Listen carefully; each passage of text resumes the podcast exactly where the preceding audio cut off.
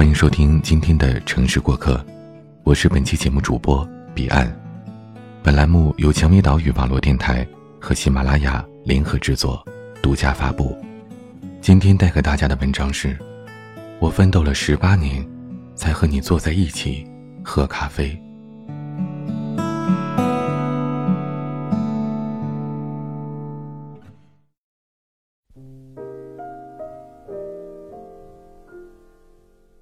我的白领朋友们，如果我是一个初中没毕业就来上海打工的民工，你还会和我坐在星巴克一起喝咖啡吗？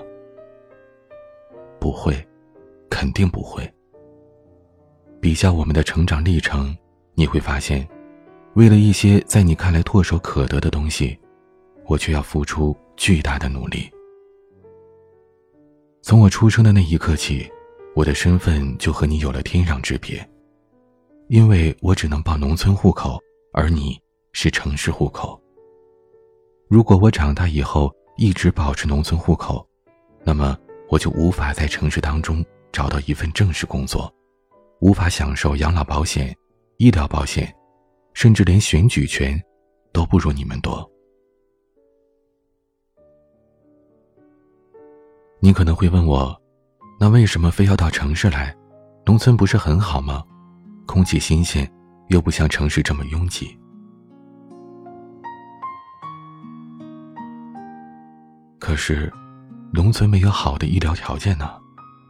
零三年的非典让大家一夜之间发现了农村的医疗保障体系竟然如此落后，物质供应也不丰富，因为农民挣的钱少，贵一点的东西就买不起，所以商贩也不会进太多货。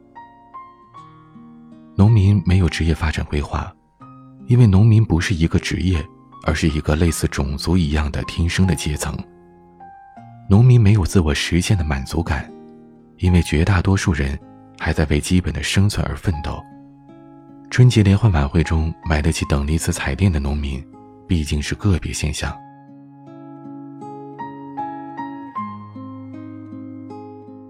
于是我要进城。而且要摆脱我农民的身份，我要通过自己的奋斗，获得你生下来就拥有的大城市户口。考学，是我跳出农门的唯一机会。我要刻苦学习，小学升初中，初中升高中，高中考大学。我在独木桥上奋勇搏杀，眼看着周围的同学一批批落马，前面的道路越来越窄。我这个佼佼者的心里，不知是喜是忧。激烈的竞争让我不敢疏忽，除了学习功课，我无暇去顾及业余爱好。学校也没有这些发展个人特长的课程。从进入高中的第一天起，校长就告诉我们，这三年只有一个目标：高考。于是我披星戴月，早上五点半起床，晚上十一点睡觉，就连中秋节的晚上，我还在路灯下背政治。而你的升学压力要小得多，竞争不是那么激烈，功课也不是很沉重，你可以有充足的时间去发展个人爱好，去读课外读物，去球场挥汗如雨，去野外享受蓝天白云。如果你不想那么辛苦的去参加高考，只要成绩不是最差的，你可以在高三时容易的获得保送名额。哪怕成绩最差，也会被扫进一所本地的三流大学，而那所三流大学，我可能也要考很高的分数才能进去，因为按照地区分配的名额中，留给上海本地的名额太多了。我们的考卷不一样，如果考卷一样，我们的分数线就不一样。但是，当我们都获得录取通知书的时候，所交的学费是一样的，每人每年六千元，四年下来，光学费就要两万四千元，再加上住宿费，每人每年一千五百元，还有书本教材费，每年一千元，生活费，只吃学校食堂也要每年四千元，四年总共五万元。二零零三年。上海某大学以新建的松江校区环境优良为由，将学费提高到每人每年一万元。这就意味着，仅学费一项，四年就要四万元，再加上其他费用，总共六万六千元。六万六千元对于一个上海城市家庭，也许算不上沉重的负担，可是对于一个农村家庭，这简直是一辈子的积蓄。由于剪刀差、地少人多、不成规模经济等众多原因，农业仍然是不赚钱的行业。我的家乡在东部沿海开放省份，是一个农业大省，相比西部内陆省份来说，应该算经济条件还比较好的。可是现在的农产品收购价太便宜了，除去各种农业种植成本和名目繁多的税费，一年辛苦劳作剩不了几个钱。以供养两个孩子的四口之家为例，除去各种日常必需开支。一个家庭每年最多积蓄三千元，那么六万六千元上大学的费用，意味着二十二年的积蓄。而这前提还是任何一个家庭成员都不能生大病，而且另一个孩子无论学习成绩多么优秀，都必须剥夺他上大学的权利，因为家里只能提供这么多钱。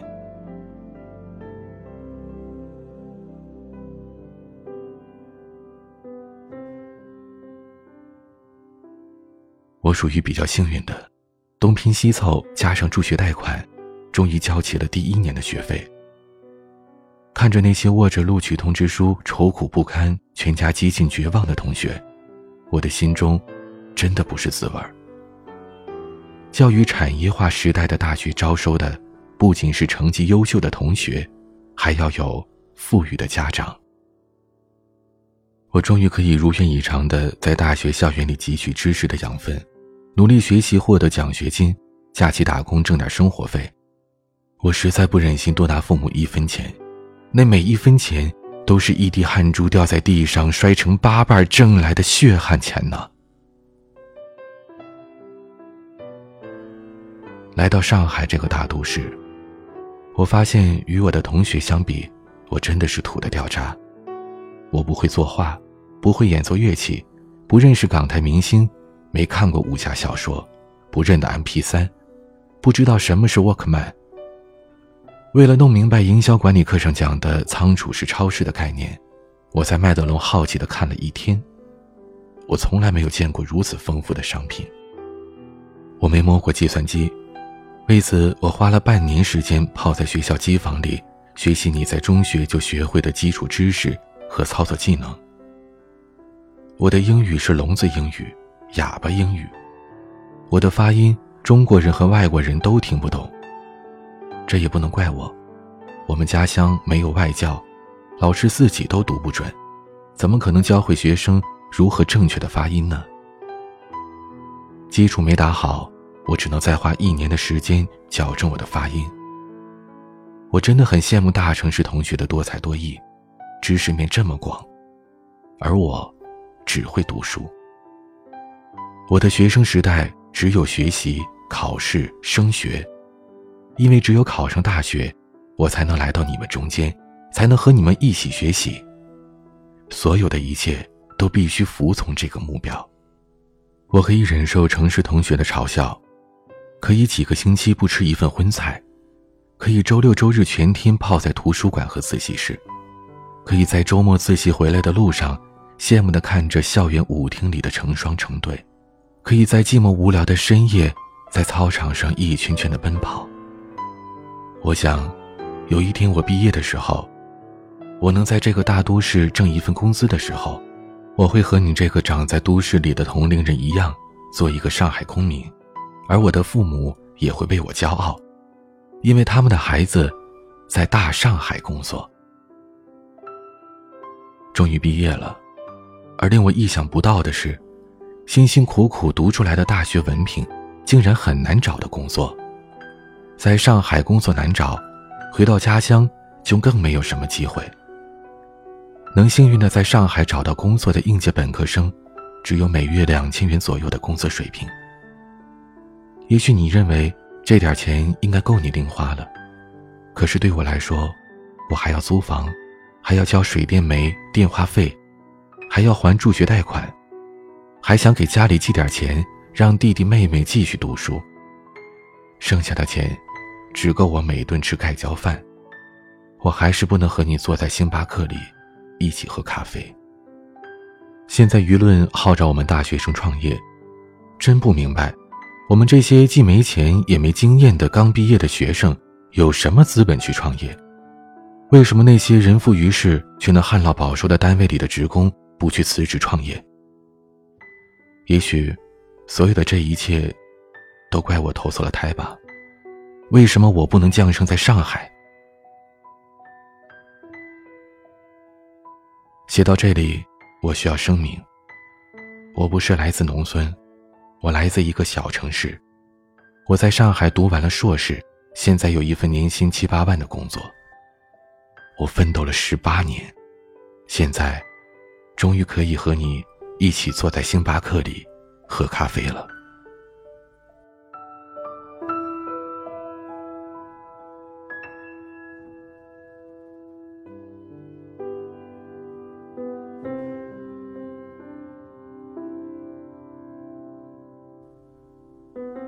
我已经融入到这个国际化大都市中了，和周围的白领朋友没什么差别。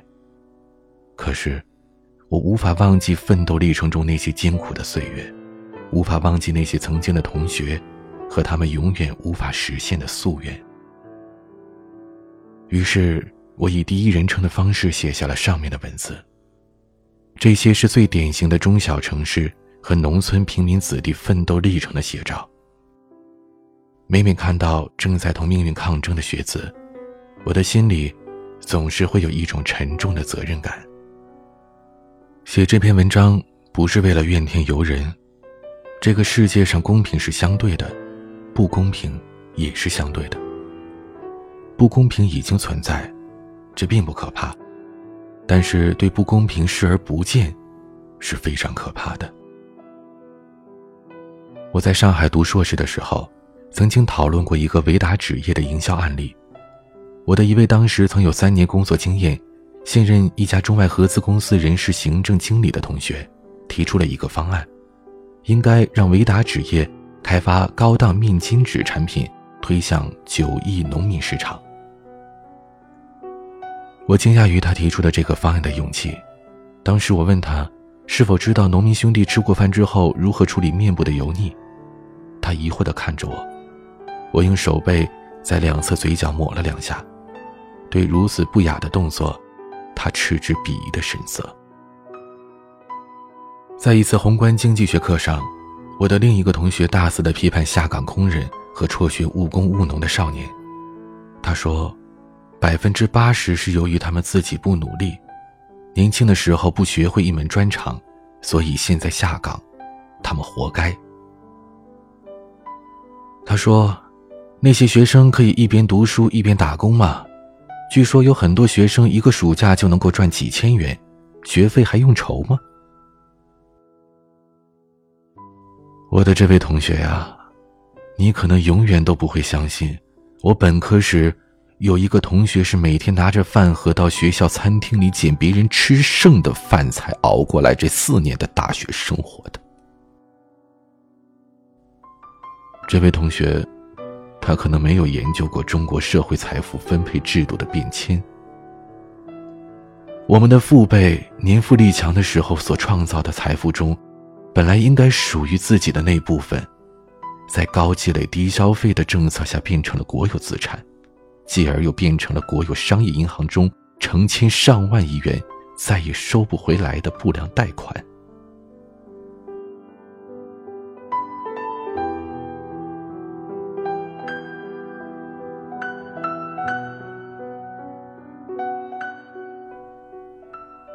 糟蹋完这些钱后，当年包养老、包医疗、包住房、包教育的空口承诺，灰飞烟灭了。留给已经老去的父辈的，只是下岗失业和生活无期。我是七十年代中期出生的人，我的同龄人正在逐渐成为社会中的中流砥柱，我们的决策将会影响社会和经济的发展。把这篇文章送给那些优越环境下成长起来的年轻人，和很久以前曾经吃过苦，现在却已经淡忘了的人。关注社会底层吧，为了这个社会，为了这个世界能更公平些，我们应该做些力所能及的事情，特别是在做关乎众人命运的决策的时候，让这份社会责任感驻留我们的头脑。我永远都会记得，我花了十八年的时间，才能和你一起坐在这里。喝咖啡。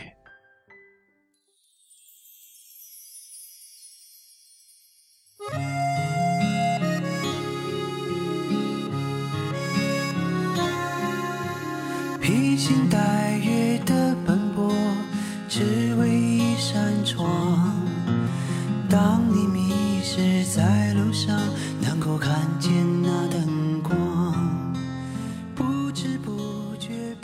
节目就到这里。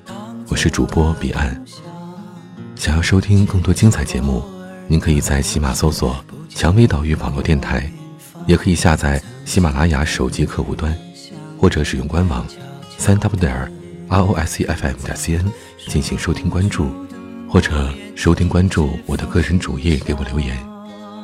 如果你喜欢彼岸的声音，还可以在喜马拉雅搜索 DJ 彼岸，点击关注。来收听我所有的节目，或是添加微信公众号 DJ 彼岸来与我取得联系。今天的节目就到这里，感谢耳朵们的收听，我是彼岸，晚安。能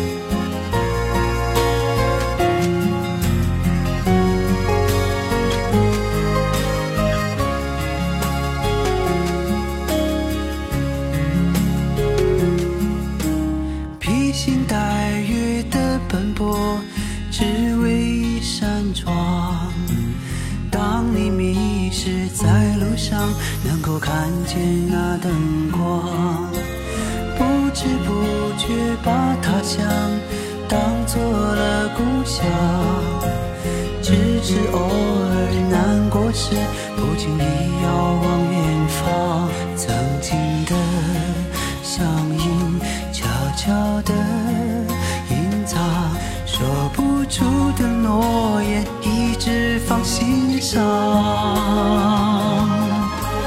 有许多时候，眼泪就要流。那扇窗是让我坚强的。